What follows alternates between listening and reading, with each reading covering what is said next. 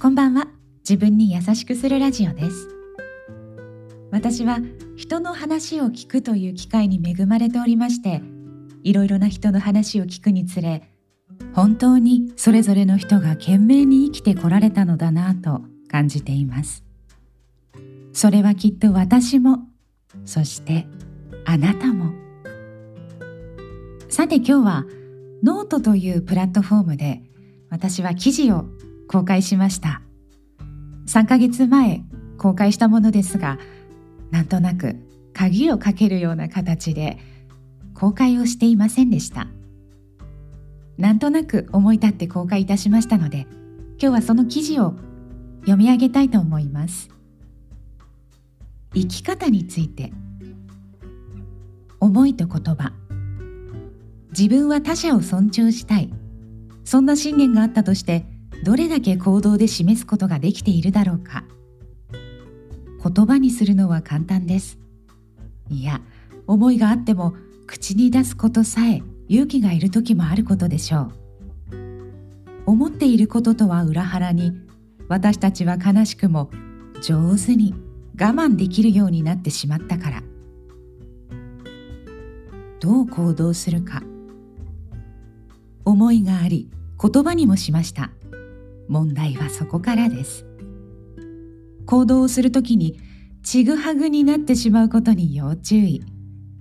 思いを遂げようとするあまり目先の本当の望みでないことに着手してしまうことがあります。だからといって自分を責めることはありません。そうしてしまうこれまでの習慣や事情があったのでしょう。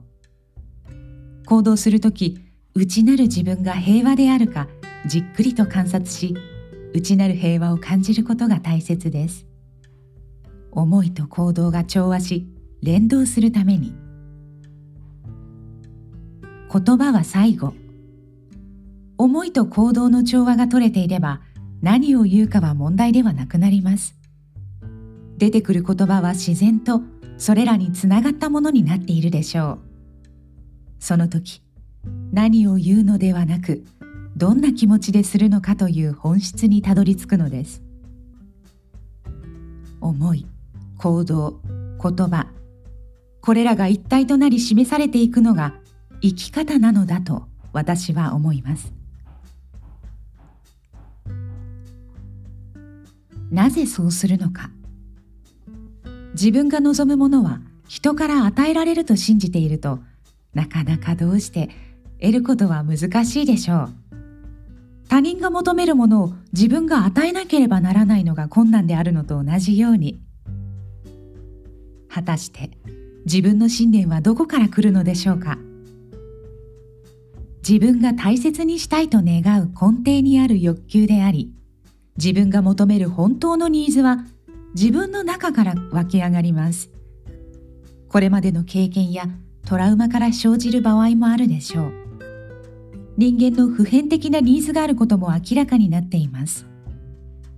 それが何であれ今自分が欲しいものは自分に与えられると気づくことができれば自分の信念はより現実味を増して自分のものとなり自分自身に寄り添ってくれるものとなるでしょう。